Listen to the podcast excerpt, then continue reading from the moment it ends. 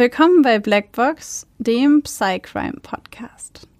Euch erwartet ein True Crime Podcast mit der extra Portion Psychologie.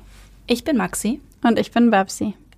Und bei uns geht es um wahre Kriminalfälle und die psychologischen Hintergründe davon.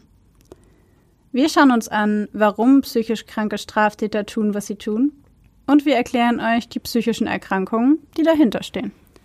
Einige unserer Fälle beinhalten ziemlich viel Gewalt, sowohl psychische, physische als auch mal sexuelle. Manchmal sind sie sehr detailreich beschrieben und oft auch nichts für schwache Nerven. Deswegen empfehle ich euch, auf eure Emotionen zu achten und sollte es euch zu viel werden, schaltet ihr besser ab. Wir haben euch gewarnt. Ab und zu passiert es auch, dass wir bei der Aufnahme lachen oder eine Bemerkung machen. Das ist nie respektlos gemeint. Das liegt eher daran, dass wir sehr tief in der Materie drinstecken und das alles mit Humor ab und zu mal ein bisschen auflockern. Also bitte nicht falsch verstehen. Maxi, kennst du den Film Split? Ja, ich habe ihn gesehen. Willst du ganz grob, ohne zu spoilern, ungefähr erzählen, worum es geht? Ähm, in dem Film Split geht es um einen Mann mit einer multiplen Persönlichkeitsstörung oder auch einer dissoziativen Identitätsstörung. Ähm, ganz grob, der Frauen entführt und festhält. Hm, das klingt doch schon mal spannend. Das ist jetzt ganz kurz festgehalten. Mochtest du den Film? Mm, also ich muss sagen, dass ich voll hyped auf diesen Film war, weil ich dachte, das ist so eine richtig tolle Verfilmung so eine, also eine gute Verfilmung von eben diesem Krankheitsbild mhm. und war, glaube ich, eine der ersten, die im Kino waren. Ich, ich habe mich da so gefreut auf diesen Film. Und das Ding ist halt, dass er am Ende so ein bisschen unrealistisch wird. Ja. Und deswegen war ich so ein bisschen enttäuscht am Ende, weil es halt ja, da hat so ein bisschen die Fantasie von den Regisseuren wahrscheinlich mit reingespielt und das hat mir ehrlich gesagt nicht so gefallen, weil ich mich eigentlich gefreut hatte auf einen wissenschaftlich fundierten, korrekten Film. und dann wurde es halt so ein Sci-Fi-Fantasy-Ding am Ende, aber ja, ich denke, wenn man nicht mit so einer Erwartungshaltung reingeht, wie ich reingegangen bin, ist der schon ganz cool. Ja, Erwartungsmanagement kann schon was Wichtiges sein. Kann schon was Wichtiges sein. ja, ich dachte auch, bei dem Film, dass ich mir gewünscht hätte, dass eine Krankheit, die so sehr stigmatisiert wird, vielleicht durch so einen Film mehr aufgeklärt werden kann. Ja. Aber ich glaube, mehr sollten wir dazu nicht sagen. Also wenn es euch interessiert, guckt ihn euch an. Wir beschäftigen uns nichtsdestotrotz in unserer heutigen Folge mit der multiplen Persönlichkeitsstörung, die man auch dissoziative Identitätsstörung nennt. Von Betroffenen wird sie häufig als DIS abgekürzt. Und das Wort Persönlichkeitsstörung bei multipler Persönlichkeitsstörung ist eigentlich ein sehr irreführender Begriff. Denn wir beschäftigen uns wieder mal mit einer Erkrankung, die sehr häufig für Widersprüche und für, für Verwirrung quasi sorgt. Weil oh ja. es handelt sich bei der multiplen Persönlichkeitsstörung per se erstmal nicht um eine Persönlichkeitsstörung per Definition. Das heißt, im Grunde ist der Begriff Persönlichkeitsstörung falsch. Und was noch dazu kommt, ist, die multiple Persönlichkeitsstörung ist das, was die meisten Leute fälschlich unter Schizophrenie verstehen. Ganz genau. Vielleicht erinnern sich einige von euch noch an unsere erste Folge, in der wir gesagt haben, dass wir heute einmal mit einem der häufigsten Missverständnisse aufräumen werden. Und zwar mit der Tatsache, dass Leute immer denken, Schizophrenie wäre, wenn Leute mehrere Persönlichkeiten haben. So. Willkommen in unserer heutigen Folge, in der wir erklären, wie das denn ist, wenn jemand tatsächlich mehrere Persönlichkeiten hat. Und in diesem Fall ist es eben die multiple Persönlichkeitsstörung oder dissoziative Identitätsstörung. Ich bin übrigens dafür, dass wir sie in dieser Folge einfach Dis nennen. Ja, das sonst haben wir irgendwann einen Zungenknoten. Ja. Oder wir machen ein Trinkspiel draus. Jedes Mal, wenn jemand dissoziative Identitätsstörung sagt, müsst ihr einen kurzen trinken. Oder wir müssen einen kurzen trinken und am Ende können wir dieses Wort einfach nicht mehr aussprechen. Das ist so witzig. Das müssten wir eigentlich machen. das wird so eine Special-Folge. Ja, irgendwann müssen wir das mal machen. Das finde ich eigentlich so. ein ganz. Lass uns mal wissen, ob ihr das witzig finden würdet, weil dann machen wir das mal. Das ist ja so Drunk True Crime. Ja. Ich weiß nicht, ob ich das hören will. Ja, wir überlassen euch das. Wir überlassen euch das. Also, zurück zum Thema. Bei der dissoziativen Identitätsstörung handelt es sich um die schwerste Form einer dissoziativen Störung. Der erste genauer dokumentierte Fall stammt aus dem Jahr 1791 und wurde von Eberhard Gmelin quasi beschrieben, entdeckt, wie man möchte. Und zwar war in diesem Fall eine 20 Jahre alte Frau verstrickt, die in Stuttgart gewohnt hat, in Deutschland. Deswegen fand ich das ganz interessant als ersten Fall. Ist ja um die Ecke, ne? Quasi. Und diese Frau war quasi gesplittet in zwei Persönlichkeiten. Und zwar einmal in die französische Frau und einmal in die deutsche Frau. Und die französische Frau hat perfektes Französisch gesprochen und hat sich verhalten wie ein französischer Aristokrat. Und sie wusste auch von der deutschen Frau. Aber im Gegensatz dazu wusste die deutsche Frau überhaupt nichts davon, dass in ihr noch eine zweite Person lebt, die Französisch spricht und wie eine französische Aristokratin ist. Und diese deutsche Frau hat Deutsch gesprochen mit französischem Akzent und war völlig erschüttert, als sie herausgefunden hat, dass in ihr drin noch jemand lebt, der fließend Französisch spricht. Das ist der erste dokumentierte Fall der Dis. Aber vielleicht willst du ein bisschen genauer erklären, was eigentlich eine dissoziative Störung überhaupt im Allgemeinen ist. Genau. Ich will es gerade nochmal wiederholen. Ich will jetzt noch kurz erwähnen, dass ich jetzt die dissoziative Störung erkläre, nicht die dissoziative Identitätsstörung.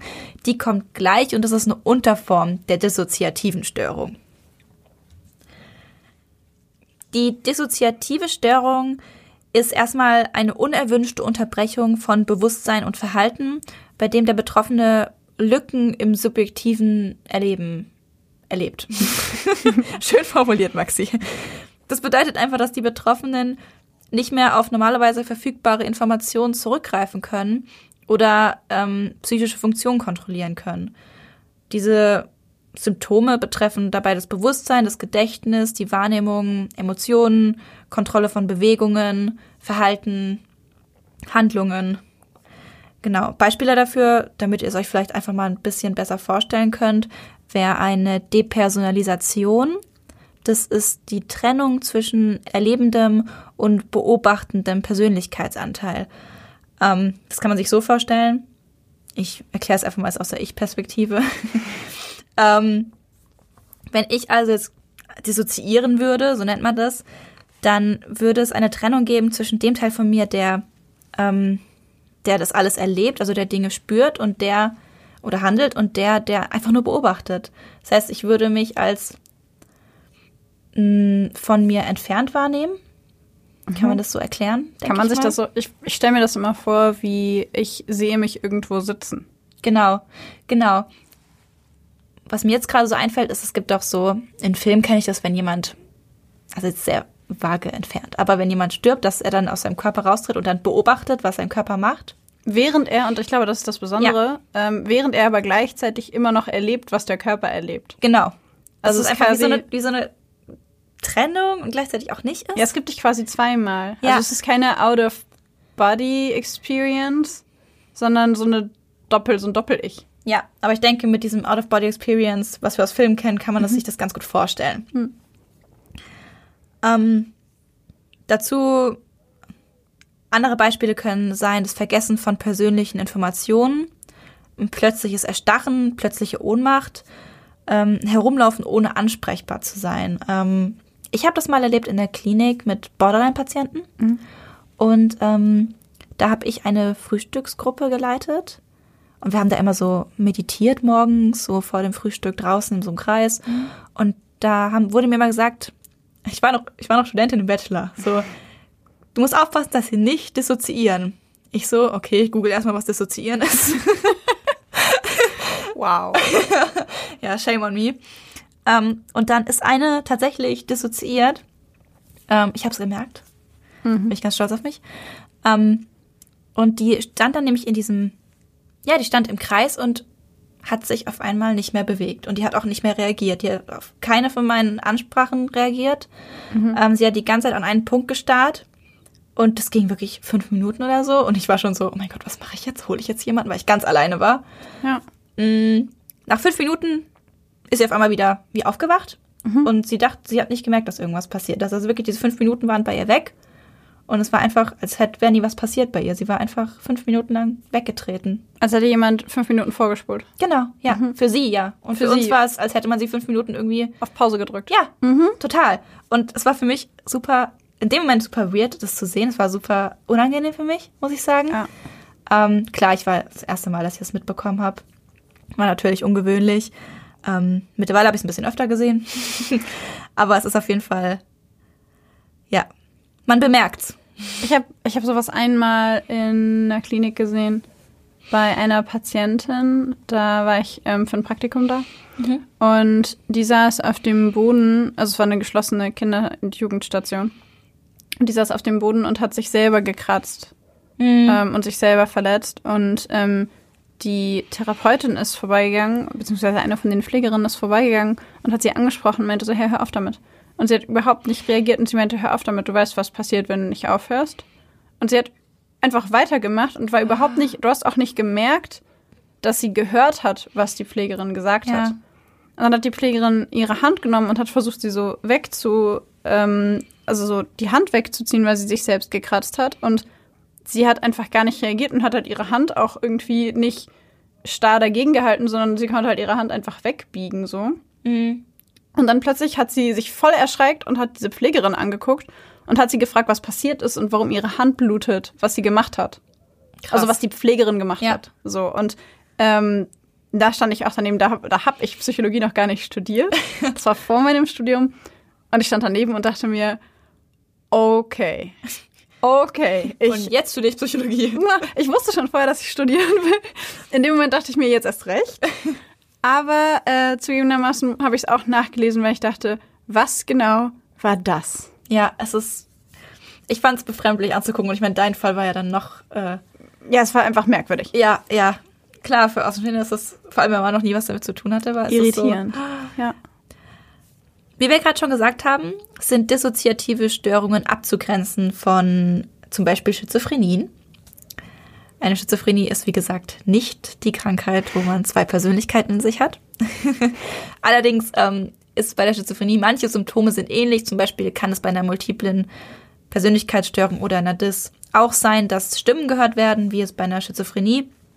Nur dass sie da eben von den anderen Persönlichkeiten kommen. Bei der Schizophrenie kommen sie von wahnhaften Erleben und Halluzinationen, die aber jetzt nichts mit, ein, mit anderen Persönlichkeiten zu tun haben.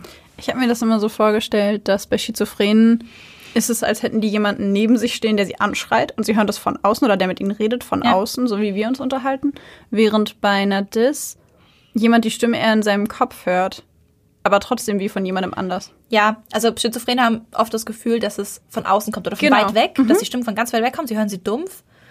Ähm, und es sind auch oft, habe ich jetzt ähm, bei meinen Patienten kennengelernt, dass sie oft, dass es oft Stimmen sind von Menschen, die sie kennen, also bekannte Menschen. Also ob das jetzt Persö ähm, Prominente sind oder per Leute, die sie kennen, das ist niemand Unbekanntes meistens. Interessant. Ja. Ähm, weiter abzugrenzen sind sie sind die dissoziativen Störungen von hirnorganischen Störungen. Ähm, genau, das können an sich auch ähnliche Symptome sein. Das sind aber dann Symptome, die bedingt sind durch neuroanatomische oder neurochemische Fehlfunktionen. Es hat also eine ganz andere Ursache als die des. Dann gibt's noch die artifiziellen Störungen oder Simulationstendenzen. Hatten wir auch schon in der zweiten Folge, meine ich. Das wäre dann sowas wie das Münchhausen-Syndrom. Genau, oder eben, ja, Simulanten, die nur so tun, als ob. Genau. Das sind natürlich keine Leute mit einer Dis. Aber passiert öfter, vor allem bei Gerichten, als tatsächliche Dis-Störungen. Dass Leute so tun, als ob. Genau. Ja, das ist so ein, ähm, darüber habe ich auch was gelesen, dass Leute das häufig als Verteidigungsinstrument nehmen. Ja, genau. Aber dazu später. Ja. Was sind denn so Beispiele für dissoziative Störungen? Beispiele dafür sind die dissoziative Amnesie, sowas wie dissoziative Krampfanfälle oder eben die dissoziative Identitätsstörung, Schrägstrich die multiple Persönlichkeitsstörung. Und damit gehen wir rüber zur dissoziativen Identitätsstörung. ähm, die entsteht häufig aufgrund von schwersten traumatischen Erfahrungen im Kindesalter. Was ich gelesen habe, muss es so vor dem fünften Lebensjahr sein. kann aber auch bis zum achten gehen. Also dass da das erste Traumata passiert, wo eben dann eine Persönlichkeit sich ab, abspaltet. Ähm, wie gerade schon gesagt, eine Persönlichkeit spaltet sich auf in zwei. Was ich auch in der Doku gehört habe, ist die Formulierung, dass die Seele sich aufspaltet. Ja. Ähm, das bedeutet, dass einfach verschiedene Anteile der Persönlichkeit nebeneinander existieren und sich miteinander abwechseln. Ähm, diese Persönlichkeiten sind aber nicht, dass jetzt zweimal die gleiche Persönlichkeit in einem Körper existiert, sondern diese Persönlichkeiten haben unterschiedliche Charaktere, unterschiedliche Vorlieben, verschiedene Fähigkeiten, Erinnerungen und sogar verschiedenes Aussehen. Subjektives Aussehen. Ja, Weil die Person ändert sich Ja, natürlich. nicht. Subjektives Okay. Gut, nein, das, das, die kann sich natürlich nicht ändern. Aber ähm, diese Charaktere, wenn du sie fragen würdest, ähm, wie siehst du aus, dann kann es sein, dass sie sich als komplett anders beschreiben, als der Körper eigentlich aussieht. Ähm, häufig wissen diese Persönlichkeiten nichts voneinander und eben Betroffene, die dann ja auch eben eine Persönlichkeit dieser vielen Persönlichkeiten sind, wissen vor der Diagnose oft nicht, dass sie eben verschiedene Persönlichkeiten haben und kennen diese Person auch oft nicht. Also das passiert dann erst oft durch die Therapie, dass sie überhaupt bewusst werden, dass da mehrere Leute in ihrem Körper wohnen. Ja. Nach ICD-10 müssen für die Diagnose einer DIS folgende Symptome vorliegen. Erstmal müssen zwei oder mehrere unterschiedliche Persönlichkeiten innerhalb eines Individuums nachweisbar sein. Zu einem bestimmten Zeitpunkt darf allerdings nur eine da sein. Also sie können nicht gleichzeitig das Bewusstsein haben. Okay. Ähm, jede Persönlichkeit hat, wie gesagt, die eigenen Erinnerungen, Vorlieben, Fähigkeiten und Verhaltensweisen. Und jede übernimmt zu einer bestimmten Zeit die volle Kontrolle über das Verhalten der Person. Betroffene sind unfähig, sich an wichtige persönliche Informationen zu erinnern, wenn diese passiert sind, während eine andere Persönlichkeit bewusst war. Das heißt also, wenn jetzt zum Beispiel ich eine zweite Persönlichkeit hätte oder dritte, vierte und eine von diesen Persönlichkeiten gerade da ist, während, keine Ahnung, ich mir einen Hund kaufe, dann und ich dann drei Tage später wieder da bin, dann würde ich nicht wissen, dass ich mir einen Hund gekauft habe. Oder ich würde diesen Hund sehen, würde mir denken, wem gehört der? Und wie kommt er hierher? Genau. Verstehe. Ganz wichtig bei der Diagnose ist noch festzustellen, dass diese Symptome nicht aufgrund einer organischen Störung da sind, wie zum Beispiel Epilepsie oder ähm, eben auch aufgrund vom Drogenmissbrauch. Das wäre dann nämlich eine hirnorganische Störung. Genau. Ja. Dann komme ich mal kurz zu den Beispielen für die Symptome, weil im Grunde sind die Symptome ja doch eher sehr abstrakt gehalten. Ganz beispielhaft sind beispielsweise Zeitlücken, sprich das, was du gerade gesagt hast, Amnesien für etwas, was zuvor passiert ist. Man fragt sich beispielsweise, wie man an den Ort gekommen ist, an dem man gerade ist, warum man dieses oder jenes Kleidungsstück trägt oder mit wem in Gottes Willen man sich gerade eigentlich unterhält. Häufig haben die unterschiedlichen Persönlichkeiten Amnesien in der eigenen Lebensgeschichte. Das heißt, wenn ich beispielsweise mehrere Persönlichkeiten hätte, dann oder mehrere Personen hätte in mir, dann würde sich eine Person vielleicht an meine Einschulung erinnern und eine andere Person würde sich nicht an meine Einschulung erinnern und diese andere Person, die sich nicht erinnert, hätte dann quasi Lücken im Gedächtnis von genau dieser Zeit. Ein anderes Beispiel für diese Symptome sind Flashbacks. Das bedeutet, dass ganz plötzlich Erinnerungen auftreten an bedrohliche oder gefährliche Situationen, teilweise in Bildern, in Geräuschen oder in Körperempfindungen. Wie wir gerade schon gesagt haben, ist ein anderes Symptom, dass die Leute Stimmen hören, allerdings im Kopf, die etwas kommentieren, sich streiten, einem drohen oder weinen. Und das sind in dem Fall dann meistens die Personen, die die Person in sich selbst hat oder vereint. Ein anderes Beispiel für diese Symptome ist häufig selbstverletzendes Verhalten. Das heißt, die Personen schneiden sich selbst, verbrennen sich, ähm, essen sehr viel oder hungern, haben häufig stoffgebundene Süchte, kümmern sich nicht gut um sich selbst. Manche haben unterschiedliche Ängste. Das bedeutet zum Beispiel, dass die eine Person Angst vor Feuer hat, während die andere Person gerne mit Feuer spielt.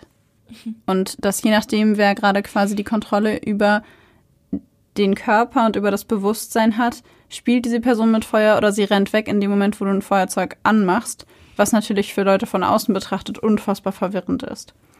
Von außen betrachtet ist diese Person natürlich als Einzelperson wahrgenommen, aber sie empfindet völlig unterschiedliche Dinge, wie gerade schon gesagt, beispielsweise diese Geschichte mit der Angst. Das Faszinierende daran ist, dass sich bei den Personen häufig die Handschriften verändern. Die Vorlieben sind andere, die Fähigkeiten sind andere. Manche Personen können Spanisch und wenn die, die Persönlichkeit oder beziehungsweise wenn die Person sich dann verändert und jemand anders die Kontrolle übernimmt, spricht die Person plötzlich kein Spanisch mehr. Ja, ist voll irre. Also man kann sich quasi wirklich vorstellen, dass man x Variable x viele Personen in einem Körper vereint, die alle wirklich völlig unterschiedliche Menschen sind. Ja. Und die häufig voneinander überhaupt gar nichts wissen. Die Subpersönlichkeiten können untereinander verschiedene Arten von Beziehungen haben. Da gibt's drei Arten von. Einmal die wechselseitige Amnesie. Das heißt, die Subpersönlichkeiten wissen alle nichts voneinander. Dann gibt es das wechselseitige Wissen. Das ist dann eigentlich das Gegenteil davon. Die Subpersönlichkeiten wissen voneinander, hören sich gegenseitig und sprechen auch miteinander. Und dann gibt es dann noch die einseitige amnestische Beziehung. Das ist die häufigste. Und das beschreibt, dass einige Subpersönlichkeiten, das nennt man auch co-bewusste Subpersönlichkeiten, von der Existenz der anderen wissen. Also irgendwie als stille Beobachter die Handlungen und die Gedanken von den anderen beobachten, aber eben nicht mit denen interagieren. Sie können sich manchmal, während eine der anderen Subpersönlichkeiten dann dominiert, durch so indirekte Mittel bemerkbar machen. Das können akustische Halluzinationen sein, zum Beispiel, dass ähm, wenn ich jetzt eine Subpersönlichkeit wäre und dann eben der eine mich da beeinflussen möchte, dass ich dann auf einmal ihre Stimme höre in meinem Kopf. Oder automatisches Schreiben.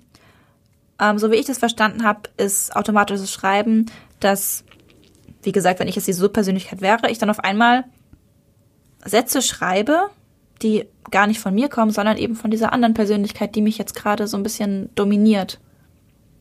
Hm. Das ist faszinierend. Total. Das ist faszinierend. Davon habe ich auch noch, also von dem automatischen Schreiben habe ich noch nie was gehört. Ich auch vorher nicht. Es ist super gruselig, aber auch die Vorstellung. Stell dir vor, du, du, also ich, ich sitze jetzt hier und auf einmal fange ich an, was zu schreiben, was gar nicht ja. von mir kommt. Ja. Naja, eigentlich doch. Die häufigste Ursache von der dissoziativen Identitätsstörung sind schwerste Missbrauchserfahrungen. Über 90 Prozent der Patienten haben Traumatisierungen in frühester Kindheit und viele von ihnen, nicht alle, aber viele berichten von rituellem Kindermissbrauch, rituellem Missbrauch allgemein. Das bedeutet, dass sie von mehreren Personen als Teil eines Rituals, beispielsweise im ähm, Satanismus, wobei ich nicht sagen möchte, dass der Satanismus für rituellen Kindesmissbrauch steht, aber beispielsweise im Satanismus gibt es möglicherweise Rituale, in denen Menschen sexuell missbraucht werden. Mhm. Sie werden zu Gewalt gezwungen, zu Folter gezwungen. Ähm, es gibt Geschichten über die furchtbarsten Foltermethoden, die diesen Menschen angetan werden, diesen Kindern angetan werden. Ganz grundlegend ist die Entwicklung einer dissoziativen Identitätsstörung ein Schutzmechanismus, um psychisch und physisch unerträgliche Schmerzen und Grausamkeiten aushalten zu können. Man kann sich das quasi so vorstellen, dass jemand im Kindesalter, häufig im Kindesalter, ein solches Grauen erlebt und solche Schmerzen erlebt und ein solches Trauma erlebt, dass die kindliche Seele sich spaltet, wenn man so will. Ein Teil bleibt dort und erträgt den Schmerz und die Angst und alles, das mhm. ganze Trauma und ein anderer Teil träumt sich quasi oder spaltet sich ab und begibt sich an einen anderen Ort. Und das ist im Grunde der Schutzmechanismus, um die ganze Person zu erhalten, um den Tod dieses Lebewesens zu verhindern. Mhm. Und ähm, genau, Kinder sind am meisten betroffen, beziehungsweise in der Kindheit entsteht sowas am häufigsten, weil Kinder eine sehr hohe Fähigkeit zur Dissoziation haben. Ähm, das liegt einfach daran, dass Kinder ganz prinzipiell in ihrer Persönlichkeit noch nicht so gefestigt sind, sehr viel mehr Fantasie haben, sich häufig noch wegträumen und dass da einfach noch sehr, sehr viel, ja, sehr, sehr viel Entwicklung stattfindet. Und Kinder geben den verschiedenen Persönlichkeitsanteilen mit der Zeit einen Namen und ein eigenes Alter, ein eigenes Geschlecht. Und wenn sie immer wieder diesen traumatischen Situationen ausgesetzt sind und sie nicht bewältigen können und auch keine Unterstützung erhalten, dann spaltet sich diese Persönlichkeit als Schutzmechanismus auf. Und Symptome dieser Spaltung zeigen sich häufig schon im Kindesalter und spätestens in der Adoleszenz, das heißt im jugendlichen Alter. Man kann sich quasi vorstellen, Situationen, in denen das Kind glaubt, ich sterbe gleich, das geht nicht mehr, das ist viel, ich kann nicht, ich kann nicht, ich kann nicht, schaltet das System quasi ab und spaltet einen Teil der Seele ab, um mhm. das ertragen zu können. So wie bringt das Kind an sich in Sicherheit und setzt eine andere gespaltene Persönlichkeit an die Ein, Stelle. Die das ja. ertragen kann und schützt den anderen Teil. Man schützt, das, die Seele schützt quasi einen, einen Teil, um etwas, etwas aufrechterhalten zu können. Das ist so traurig. Und es ist unglaublich traurig. Man kann eine dissoziative Identitätsstörung tatsächlich sogar nachweisen. Es gibt Untersuchungen, beispielsweise eine Untersuchung aus den Niederlanden, in denen eine Patientin in zwei unterschiedlichen Identitäten zwei unterschiedliche Netzwerke von Nervenzellen aktiviert hat, wenn sie dieselbe Erinnerung verarbeitet hat. Und man konnte das bei gesunden Studienteilnehmern, die das über eine längere Zeit in verschiedenen Rollen probiert haben und versucht haben, sich in verschiedene Rollen hineinzuversetzen, nicht simulieren. Man konnte es nicht reproduzieren bei jemandem, der diese Erkrankung nicht hat. Man Krass. kann das also nachweisen und Genau.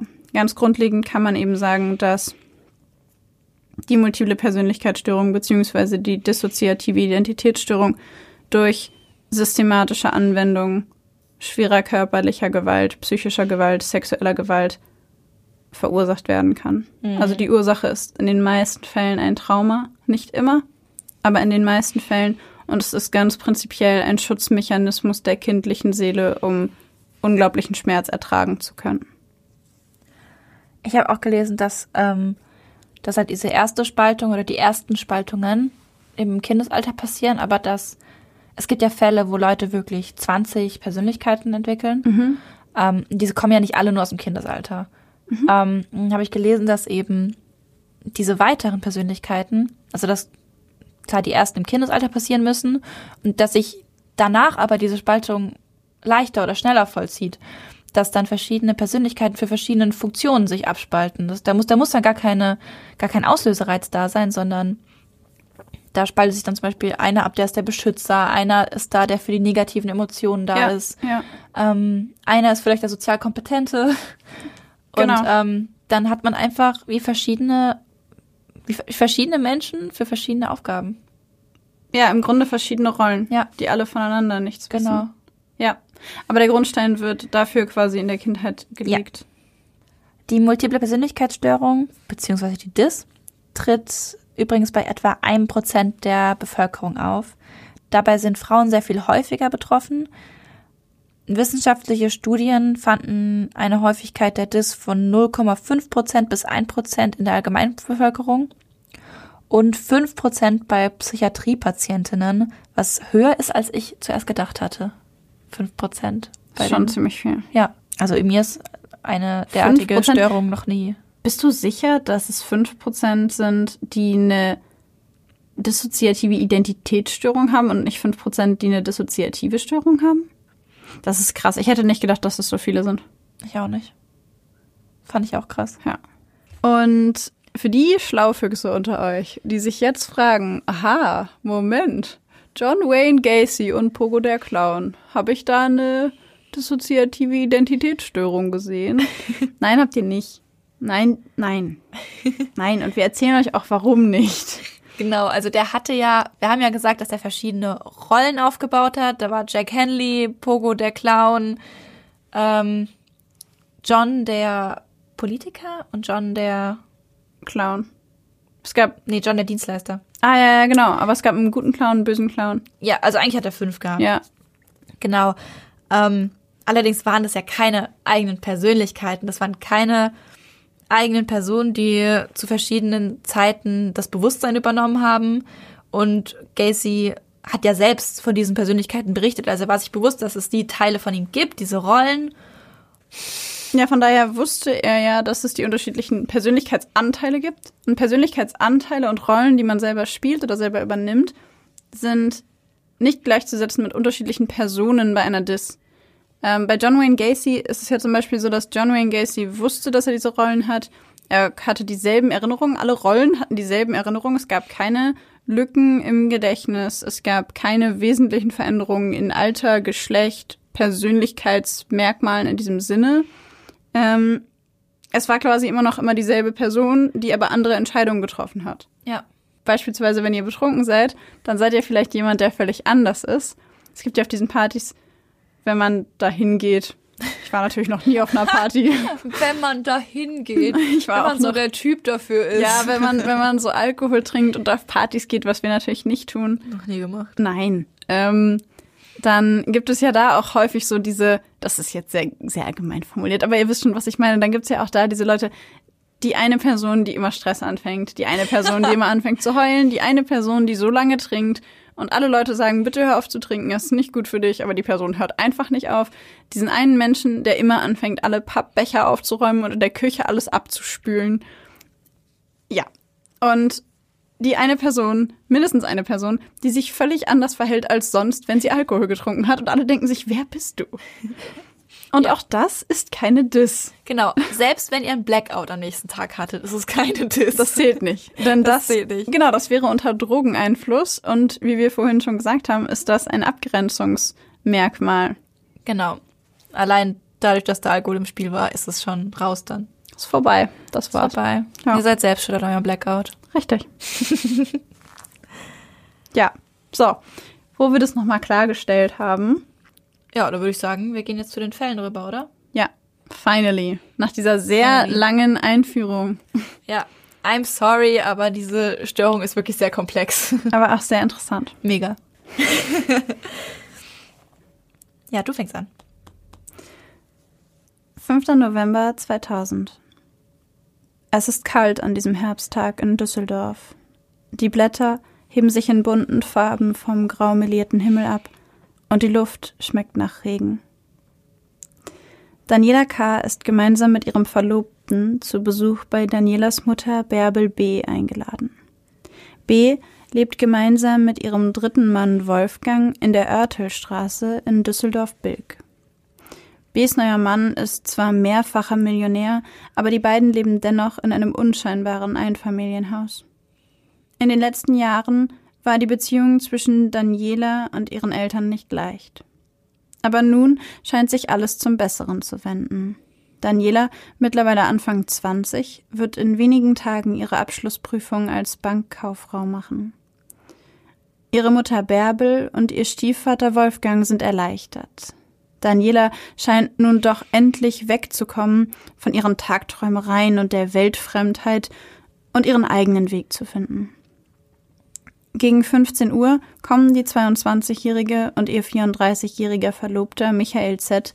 am Einfamilienhaus der Eltern an. Als die beiden das Haus betreten, werden sie herzlich begrüßt. In der Küche will Daniela ihren Eltern unbedingt ihr neues Lieblingsgetränk zeigen. Pushkin Red Wodka mit einer Sahnehaube. Da Daniela normalerweise überhaupt keinen Alkohol trinkt, sind die beiden Eltern überrascht und willigen ein, den neuen Cocktail zu probieren. Also schüttet die 22-Jährige den Wodka, gemischt mit zerstampften Novalgin und Carbamazepin-Tabletten, in zwei Likörgläser. Obendrauf sprüht sie mit Schlagsahne ein Häubchen, um die Tablettenreste zu verstecken. Ihre Mutter fragt nach den merkwürdigen Stückchen unter der Sahne. Daniela sagt, das sei Mehl. So sei nun mal das Rezept. Beide Eltern trinken das Likörglas in einem Zug leer. Wolfgang B. öffnet sich daraufhin erst einmal ein Bier, um den eigenartigen Geschmack dieses Getränks wegzuspülen, und setzt sich vor den Fernseher. Kurz darauf schläft er ein. Die anderen drei spielen Karten am Esstisch. Dann fragt Daniela ihre Mutter nach einer Kopfschmerztablette. Zusammen gehen sie nach oben, um Tabletten zu holen. Währenddessen weckt Danielas Verlobter den Eingeschlafenen auf und erinnert ihn daran, dass sie demnächst essen gehen würden. Als B sich daraufhin in der Diele die Jacke anziehen möchte, fragt Z, ob er ihm helfen könne. Er geht auf ihn zu, holt ein 24 Zentimeter langes Tranchiermesser heraus und sticht damit auf den wehrlosen 46-Jährigen ein. Im nächsten Moment ist auch Daniela bei ihnen. Sie hält Wolfgang B. den Mund zu. Er beißt sie in die Hand. Er wehrt sich. Z rammt ihm das Messer in die Brust. Alarmiert durch die Schreie kommt nun auch Danielas Mutter dazu. Sie rangelt mit ihrer Tochter. Doch diese ist zu stark. K. und ihr Verlobter Z stechen mehrfach mit dem Messer auf den Brustkorb der 47-Jährigen ein. Daniela, wir können doch über alles reden ist das Letzte, was ihre Mama zu ihr sagt. Dann nimmt Daniela das Messer und rammt es ihrer Mutter in den Hals. Nach der Tat reißen K und Z die Terrassentüren, zahlreiche Schubladen und andere Türen auf. Alles soll wie ein Raubmord aussehen. Danach fahren sie in ihrem Auto zurück in ihre Wohnung und schauen sich einen Spielfilm an. Gegen 23 Uhr fahren sie dann zum Rhein werfen das blutbesudelte Messer und ihre blutbeschmierte Kleidung mit Steinen beschwert hinein und gehen nach Hause. Am nächsten Morgen findet die Haushälterin die Leichen der Bs in der Diele. Sie ruft sofort die Polizei. Nur drei Tage später stehen die Ermittler vor Kars Tür. In der Blutlache rund um ihre Mutter wurde ihr Fingerabdruck gefunden. So klar, so deutlich, als wäre er absichtlich als ein Zeichen dort platziert worden. Daniela sagt später, sie habe damit gerechnet, dass die Polizei früher käme. Bei der Polizei angekommen, gesteht sie den Doppelmord. Aber sie sagt auch, nicht sie sei es gewesen, sondern Sabrina. Sabrina, ihr alter Ego.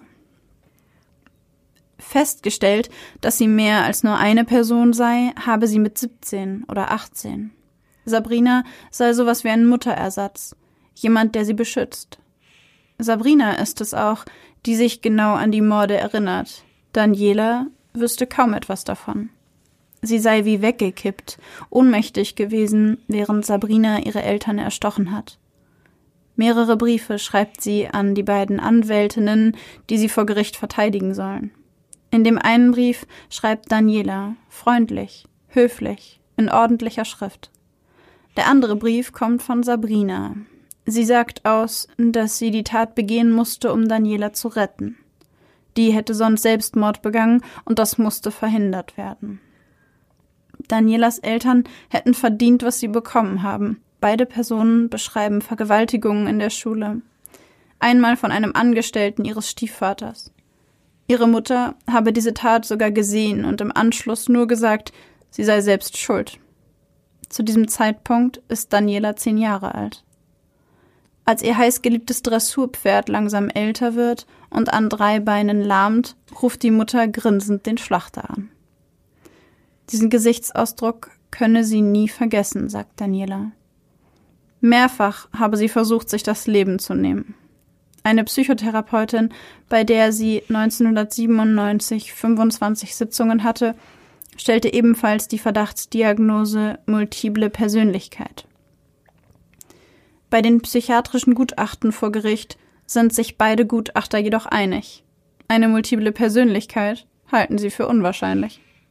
Für die Vergabe des Paragraph 2021 im Sinne einer Schuldunfähigkeit passt zu vieles in diesem Fall nicht zusammen. Wieso konnte Daniela K. das Vorhandensein ihrer verschiedenen Persönlichkeiten so schnell akzeptieren, während andere Patienten das nur nach jahrelanger Therapie schaffen? Wieso kommt Sabrina immer nur dann zum Vorschein, wenn Außenstehende Daniela K. spüren lassen, dass sie ihr nicht glauben? Auch die beiden Gutachter, die im Fall Daniela K. beauftragt wurden, kommen zu einem einstimmigen Ergebnis. Eine Spaltung liegt nicht vor. Stattdessen bemerkt man bei Daniela K. einen hohen Geltungs- und Erlebnisdrang, emotionale Kälte, Distanziertheit und eine übermäßige Inanspruchnahme durch Fantasie. Das Gericht verurteilt Daniela K. zu lebenslanger Haft mit besonderer Schwere der Schuld. Als Tatmotiv vermuten sie Habgier. Am 8. Juli 2002 wurde auch der Revisionsantrag verworfen. Daniela bleibt im Gefängnis und das Geld ihres Stiefvaters wird sie wohl auch nicht erben. Also ein Fall, wo simuliert wurde. Ja. Krass. Aber ganz schwierig herauszufinden, ob simuliert wurde oder nicht. Ich muss dazu sagen, dass ich lange nach einem Fall gesucht habe, der nicht deiner ist und ähm, eine multiple Persönlichkeitsstörung beziehungsweise eine dissoziative Identitätsstörung beschreibt. Und ich halte es an dieser Stelle für wichtig zu sagen, dass auch wenn diese psychische Erkrankung, mit der wir uns heute beschäftigen, sehr, sehr gruselig ist, für alle, die das hören, für die Beteiligten und Betroffenen selbst, ist es eine Erkrankung, die offensichtlich sehr selten dazu führt, dass jemand massive Straftaten begeht. Ja. Es ist mir nämlich wirklich schwer gefallen, dazu einen Fall zu finden. Was ich aber interessant fand, ist die Tatsache, dass es ganze Abhandlungen darüber gibt, dass die multiple Persönlichkeitsstörung insbesondere nach den 1990er Jahren immer häufiger vor Gericht benutzt wurde, um eine Tat zu rechtfertigen und auf unschuldig oder nicht schuldfähig oder was auch immer zu plädieren. Krass, ja, ich hatte es auch schon so oft gehört, dass das ähm, gemacht wird und dass man bei dem Verdacht auf eine multiple Persönlichkeitsstörung eigentlich im ersten Moment eher davon ausgeht, dass es simuliert ist, weil diese Erkrankung halt einfach super selten ist und noch seltener eben im Zusammenhang mit Straftaten passiert. Und dass die Leute das wissen. Ja, dass sie wissen, dass sie das haben und diese Straftat begehen und das dann dabei rauskommt und sie dann auch noch sagen, ja, ich habe das. Aber die hatten doch auch, also was mir jetzt auffallen ist, dass Sabrina und Daniela ja zum Beispiel die gleiche Erinnerung hatten von der Vergewaltigung in der Kindheit. Das würde ja nicht so ganz passen zu dem ja. Diagnosending, ne? Die hatten in ganz vielen ja. Sachen die gleiche Erinnerung. Und das war schon ungewöhnlich. Was ich sehr dramatisch an dem Fall fand, ist die Tatsache, dass in den Schulen oder in der Schule, in der sie war, schon darüber gesprochen wurde, dass sie immer ein bisschen komisch war, irgendwie ein bisschen anders. Mhm. Und dass, dass niemand von ihr jemals gedacht hätte, dass sie zu sowas imstande ist. Niemand. Die Leute waren alle, ja, die war schon ein bisschen komisch, aber die war eigentlich eher still. Und ich hätte mir nie zu träumen gewagt, dass die mit einem Tranchiermesser auf ihre Mutter losgeht. Und das aus Habgier. Ich weiß nicht, mir ist es aber auch so hinterhältig vorgekommen. Jetzt passend zu diesem miesen Motiv. Es hat irgendwie, kam mir so hinterhältig vor, wie sie ihren Eltern die Tabletten gegeben hat. Sie kam so hin und meinte so, ja, ich habe einen Lieblingsdrink und die Eltern sind so, ach, wie schön, zeig uns den doch. Die zeigen so Interesse an ihr, weißt du? Mhm. Und sie streut einfach Novalgin und was war das andere? Ja, zwei verschiedene Substanzen damit rein. Und die Mama fragt auch noch, was es ist. Und sie so, Mehl. also, es ist so.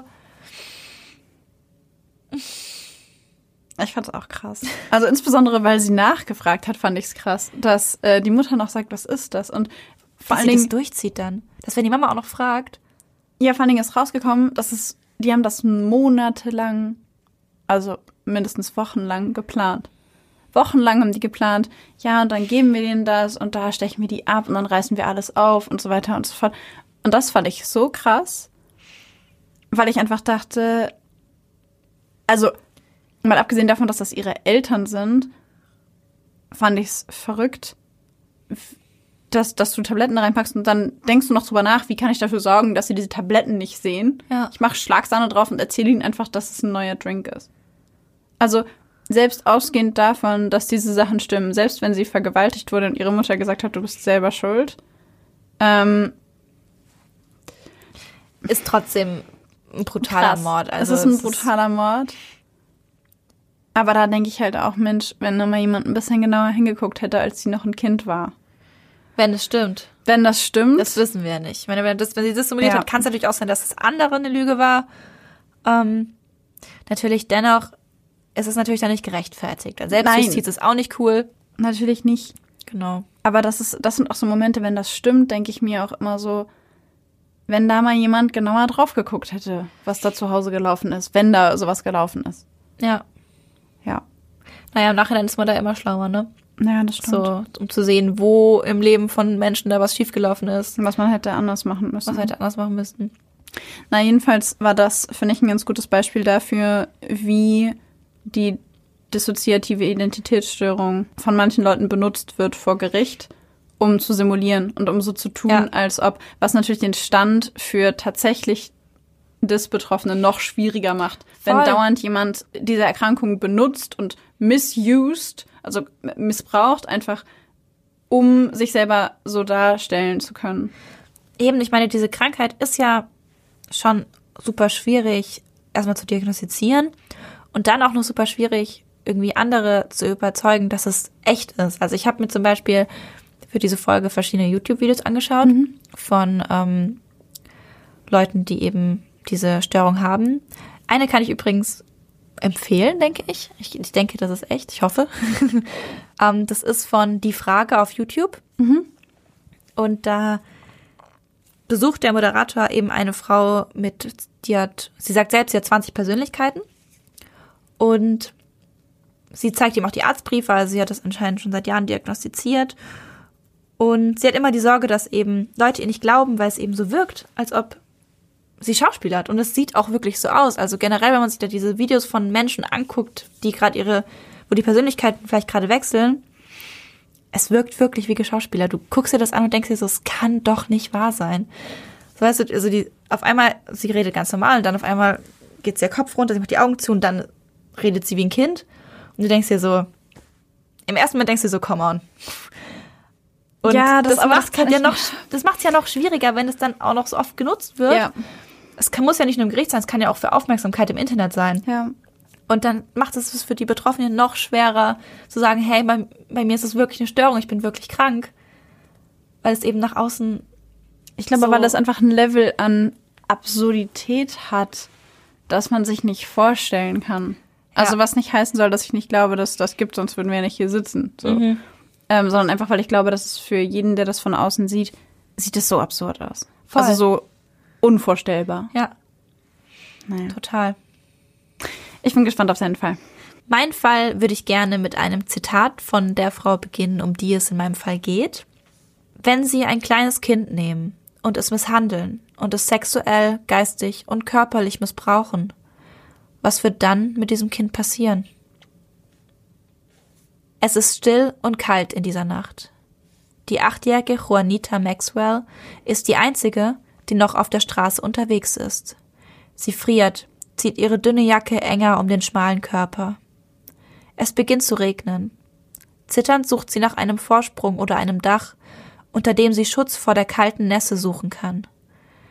Gerade noch rechtzeitig kann sie sich an einer Bushaltestelle vor dem Monsumregen retten, der sich nur Sekunden später aus dem Himmel ergießt. Dort sitzt sie nun, triefend nass und bibbernd vor Kälte. Sie sitzt auf der Bank der Haltestelle und starrt auf das gegenüberliegende Haus. Es ist ihr Haus. Dort wohnt sie gemeinsam mit ihrer Mutter, bis vor kurzem auch noch mit ihrem Stiefvater. Der hatte ihre Mutter jedoch vor einigen Wochen verlassen. Ständig hatten sie sich gestritten. Ihren richtigen Vater kennt Juanita nicht. Alles, was sie von ihrer Mutter über ihn weiß, ist, dass er ein Mörder war. Wenn Juanitas Mutter mal wieder getrunken hat, sagt sie immer, dass ihre Tochter ganz nach diesem Mann kommt. Ständig sagt sie ihr, dass sie eines Tages genauso eine Mörderin sein wird, wie ihr Vater es war. Es macht Juanita wütend, wenn ihre Mutter so etwas sagt. Wütend und traurig. Diese Gefühle spürt sie auch jetzt gerade. Jetzt, wo sie im Regen sitzt und auf ihr warmes, wohliges Zuhause starrt. So nah und doch so weit entfernt. Ihre Mutter hat sich heute Abend mal wieder mit einem Mann verabredet. Sie hat ihn nach Hause eingeladen, und deswegen musste Juanita gehen. Ihre Mutter möchte nicht, dass ihre Liebhaber ihre Tochter kennenlernen. Sie sagt, sie würden dann das Interesse verlieren. Daher sperrt sie auch die Tür ab, sobald Juanita abends gezwungenermaßen das Haus verlässt und lässt sie erst wieder hinein, wenn der Herrenbesuch gegangen ist. Auf einmal geht das Licht im Flur an. Juanita schreckt auf. Sie sieht, wie ein Mann das Haus verlässt. Gehorsam wartet sie, bis er nicht mehr zu sehen ist, um sich dann so schnell wie möglich ins Warme zu flüchten. Ihre Mutter ist schon wieder in ihrem Schlafzimmer. Gut, denkt Juanita sich. Nicht selten ist es passiert, dass ihre Mutter eventuelle Enttäuschungen, Wutausbrüche oder einfach nur die aggressiv machende Wirkung des Alkohols an ihrer achtjährigen Tochter auslässt. Heute hat Juanita aber Ruhe. Sie schleicht leise in ihr Zimmer und schließt die Tür. Erschöpft lässt sie sich ins Bett fallen und schläft innerhalb von fünf Minuten ein. Leider bringen die folgenden Jahre keine Besserung in Juanitas Leben. Im Gegenteil. Mit zwölf Jahren verlässt sie die Schule. Ihre Mutter zwingt sie daraufhin, sich und ihren Körper an erwachsene Männer zu verkaufen. Das würde gutes Geld bringen, sagt sie. Nun, da Juanita nichts mehr lernen würde, müsse sie zusehen, wie sie sich im Haushalt einbringen kann. Einer ihrer ersten Kunden ist ihr eigener Cousin. Dieser vergewaltigt sie brutal, während er ihren Kopf in ein Becken voller Wasser drückt, bis sie vor Sauerstoffmangel in Ohnmacht fällt.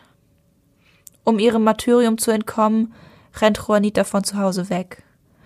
Auf dem Weg wird sie aufgefangen und in einem psychiatrischen Krankenhaus untersucht. Die behandelnden Ärzte sehen in ihr lediglich eine rebellierende Jugendliche und schicken sie zurück zu ihrer Mutter. Diese ist außer sich vor Wut. Wieder zu Hause wird Juanita von ihrer Mutter brutal angegriffen. Sie schlingt einen Gürtel um den Hals ihrer Tochter und drückt zu. Gerade noch rechtzeitig löst sie die Spannung wieder, gerade noch rechtzeitig, um Juanita nicht zu töten. Dies ist der letzte Tropfen, der Juanita noch gefehlt hat. In der folgenden Nacht besorgt sie sich ein Seil und möchte es ihrer Mutter heimzahlen, die sie bereits ihr ganzes Leben lang so quält. Sie steht am Bett ihrer schlafenden Mutter und hat das Seil bereits in ihren Händen, als sie plötzlich das Bewusstsein verliert. Einige Stunden später kommt sie wieder zu sich, doch sie befindet sich nicht mehr im Schlafzimmer ihrer Mutter. Sie liegt unter den Holzkonstruktionen des Hauses, umringt von leblosen Katzenkörpern. Ihre Hälse sind brutal aufgerissen worden, das Blut bereits getrocknet. Drehen wir die Zeit einige Jahre vor. Es ist der 13. März 1979. Juanita ist 25 Jahre alt, Mutter von zwei Kindern und arbeitet mittlerweile als Zimmermädchen in Palmland Motel in Fort Myers. An diesem Abend kommt die 73-jährige Ines Kelly auf sie zu und bittet um einen Stift.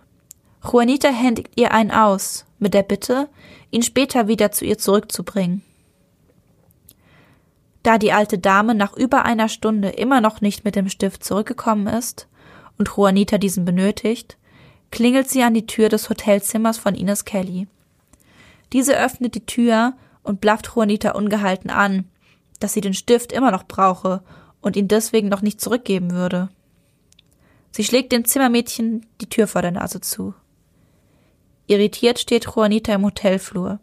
Sie entschließt sich, später noch einmal wiederzukommen und den Stift von dieser unhöflichen alten Frau zurückzufordern. Müde kehrt sie in ihr eigenes Zimmer zurück und legt sich für einige Stunden hin. Eine halbe Stunde später klopft es wieder an der Tür. Ines Kelly öffnet und stößt einen entnervten Laut aus. Schon wieder dieses Zimmermädchen. Ich brauche den Stift immer noch, sagt sie und möchte die Tür schon wieder schließen, als sich ein Fuß zwischen Tür und Rahmen schiebt. Nun geht alles ganz schnell. Das Zimmermädchen drückt sich an Ines Kelly vorbei und greift nach einer Tischlampe, die auf dem Nachttisch steht. Bevor die alte Frau reagieren kann, schlägt die Lampe mit einem lauten Knall auf ihrem Schädel auf. Blind vor Schmerz stürzt sie zu Boden. Das Zimmermädchen schlägt mit der Lampe immer und immer wieder auf sie ein. Plötzlich ist die Lampe weg, das Schlagen hat aufgehört. Nun aber legt sich ein Handtuch aus dem Bad um den Hals der alten Dame und zieht zu. Ines Kelly stirbt schnell. Ob nun an der Strangulation oder an den zahlreichen Kopfverletzungen kann im Nachhinein nicht zweifelsfrei geklärt werden. Als Juanita wenig später wieder aufwacht, wird sie prompt verhaftet. Blutige Spuren führen von der Leiche der 73-Jährigen bis zu ihrem Zimmer. Sie ist verwirrt, weiß nicht, was gerade vor sich geht. Ihr wird mitgeteilt, dass sie die Hauptverdächtige in einem Mordfall ist. Die alte Dame, die ihr ihren Stift nicht zurückgeben wollte, ist tot.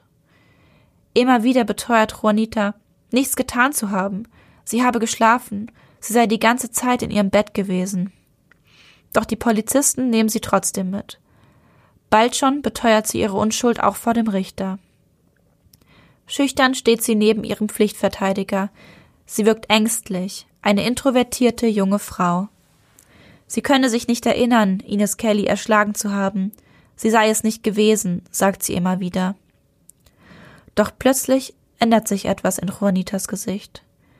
Sie senkt kurz den Kopf, wirkt zehn Sekunden lang wie weggetreten, richtet sich dann wieder zur vollen Größe auf und beginnt zu lachen. Provozierend sucht sie den Blickkontakt der Anwesenden. Ich habe sie getötet, nicht Juanita, sagt sie. Sie stellt sich dem Gericht als Wanda Weston vor. Sie sei Juanitas alter Ego, eine Freundin aus der Kindheit, die große Schwester, ihre Beschützerin. Die alte Frau, sagt sie, hätte nicht so mit Juanita reden dürfen. Deswegen habe sie sie umgebracht. Juanita war bei mir, aber sie hatte keine Ahnung, was da vor sich ging. Nun ist es still im Saal. Alle Anwesenden sind sprachlos. Spielt sie das nur? Oder ist da wirklich eine andere Person im Körper von Juanita Maxwell? Kann das wirklich wahr sein? In nachfolgenden Untersuchungen kommen Psychologen und Psychiater zu einer einstimmigen Diagnose. Juanita leidet unter der multiple Persönlichkeitsstörung. Wanda ist ihr alter Ego. Sie existiert bereits seit Juanitas fünftem Lebensjahr. Wanda war da, um die Misshandlungen der Mutter zu ertragen und Juanita so zu beschützen. Wann immer Juanita in einer Situation war, mit der sie nicht klarkam oder die sie psychisch gebrochen hätte, war Wanda da und nahm ihren Platz ein. Später wird Juanita in der Therapie erkennen, Wanda war da und hat mich mehrmals davon abgehalten, meine Mutter zu töten. Sie hat meinen Ärger auf Katzen gelenkt, so dass ich nicht in so jungem Alter zur Mörderin wurde. Das Gericht kommt in Juanitas Fall zu dem Schluss, dass sie für die Taten nicht verantwortlich gemacht werden kann. Aufgrund dessen wird sie nicht ins Gefängnis, sondern in ein psychiatrisches Krankenhaus geschickt, wo sie die Therapie erhalten soll, die sie braucht. Dort machen die behandelnden Ärzte eine neue Entdeckung. Im Körper von Juanita Maxwell leben nicht nur Wanda und Juanita, sondern fünf weitere Persönlichkeiten. Jede hat eine eigene Funktion, eine Situation, aus der sie entstanden ist und mit der diejenige besonders gut und als einzige umgehen kann. Wenn ich diese anderen Persönlichkeiten nicht entwickelt hätte, sagt Juanita, hätte ich mich sicher schon selbst umgebracht. Diese Persönlichkeitsstörung hat mein Leben gerettet. Was sagst du dazu?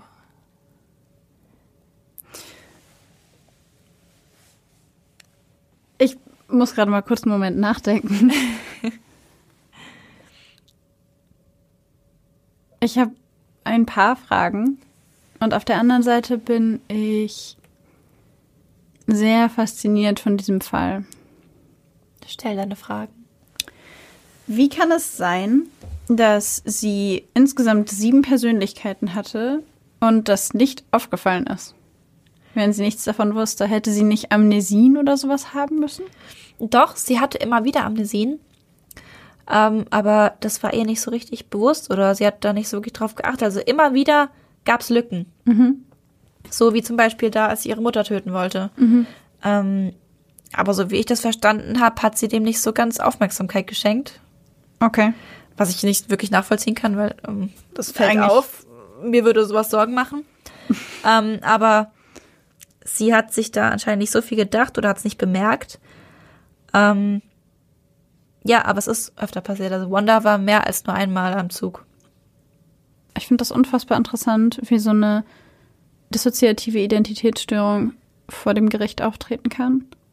Und wie sie in dem einen Fall so glaubwürdig ist oder so glaubwürdig erscheint und in dem anderen Fall so sehr gemacht. Ja. Also das fand ich, äh, fand ich ganz faszinierend, insbesondere in dem Moment, wo du das vorgelesen hast, wie sie im Gericht plötzlich anfängt zu lachen und sagt, ich war das. Ähm, Das habe ich mir so gruselig vorgestellt. Juanita In meinem war Kopf dabei. war das super gruselig. Ja, und also Juanita war dabei, aber sie hat es nicht mitbekommen. Aber ich konnte nicht zulassen, dass sie so mit ihr spricht. Und das ist ja so, so typisch, dass es mindestens eine Person gibt, die verantwortlich ist für den Schutz. Ja. Eine Person, die sich vor die anderen Persönlichkeiten wirft oder für die anderen Personen wirft und sagt, okay, stopp, das kannst du nicht machen. Ja. Also das kann die andere Person nicht machen, da müssen wir jetzt handeln, da müssen wir jetzt schützen. Und was ich interessant fand, war, dass diese Wanda hieß sie, Mhm. offensichtlich von Juanita wusste, aber Juanita nicht von Wanda. Nein, Juanita wusste ihr ganzes Leben lang nicht, dass da irgendwas Und das, ist. Finde ich, macht es noch glaubwürdiger. Ja. Weil, weil ich dachte, dafür musst du relativ viel über diese Störung wissen, um zu wissen, dass es sein kann, dass die eine Person das nicht weiß, während die andere Person quasi co-bewusst ist. Also im Grunde, wie du es ja vorhin schon erklärt hast, im Grunde gleichzeitig weiß, dass es da noch andere gibt. Ja, Das finde ich, das hat es für mich sehr viel glaubwürdiger gemacht. total. Wanda war halt da diese dominierende Persönlichkeit, also die, die eingegriffen hat, wenn es brenzlig wurde. Die im Oder- Hintergrund immer da war. Genau, die im so. Hintergrund Mhm. immer da war und sie war auch die, die Bescheid wusste über die Kernpersönlichkeit, Juanita, Mhm. und auch über die anderen. Also Wanda wusste das alles. Ähm, so wie ich das verstanden habe, wussten die anderen fünf Persönlichkeiten auch nichts voneinander. Also Wanda war die einzige, die Bescheid wusste über alle. Aber das äh, wollte ich gerade sagen, das finde ich sehr viel glaubwürdiger, weil sie, weil sie diese klassischen Zeichen hat und also diese, diese ganz klassischen, dieses ganz klassische Anzeichen von einer Kernpersönlichkeit, eine Person, die alles koordiniert und die ganzen Personen ringsherum, die immer dann auftreten, wenn es irgendwie so eine Situation gibt. Was ich mich allerdings gefragt habe, ist, wenn sie mit 25 in einem Hotel arbeitet, kann das doch nicht das einzige Mal gewesen sein, dass ihr jemand krumm gekommen ist. Nee, bestimmt nicht. Ich meine, in Hotels, wie oft sind da irgendwelche Eben. unverschämten Und- Hotelgäste? Da frage ich mich halt, wieso genau in dem Moment? Ähm, in einem Abschnitt von einem Artikel hat, ich weiß nicht mehr, ob es Wanda oder Juanita waren, aber sie haben, eine von ihnen auf jeden Fall, hat damit argumentiert, dass diese alte Frau sie an die, ihre Mutter erinnert hat und dass ähm, die alte Frau mit ihnen geredet hat, wie die Mutter mit ihnen geredet hat. Und mit ihr geredet hat. Mit ihnen ist in dem Fall doch richtig, oder? Ja, mit ihnen schon. Na gut, sie sind ja nie gleichzeitig im, im Körper. Also, Aber soweit ich weiß, äh, sagen die auch immer im- wir. Also in den Ja. Interviews so, die ich gesehen habe, sagen Leute mit einer Dis häufig, wir Ja. sehen das so und Stimmt, so, wir ja. denken das und das. Also finde ich schon, dass man sagen kann, ihnen war das, also ihnen kam es so vor, als wäre das wie die Mutter. Genau, also wie die Mutter halt immer mit ihnen geredet hat. Ähm, und diese Aggression gegenüber der Mutter, die bestand ja offensichtlich schon seit sie zwölf Jahre alt ist. Natürlich. Oder wahrscheinlich sogar schon früher. Ja.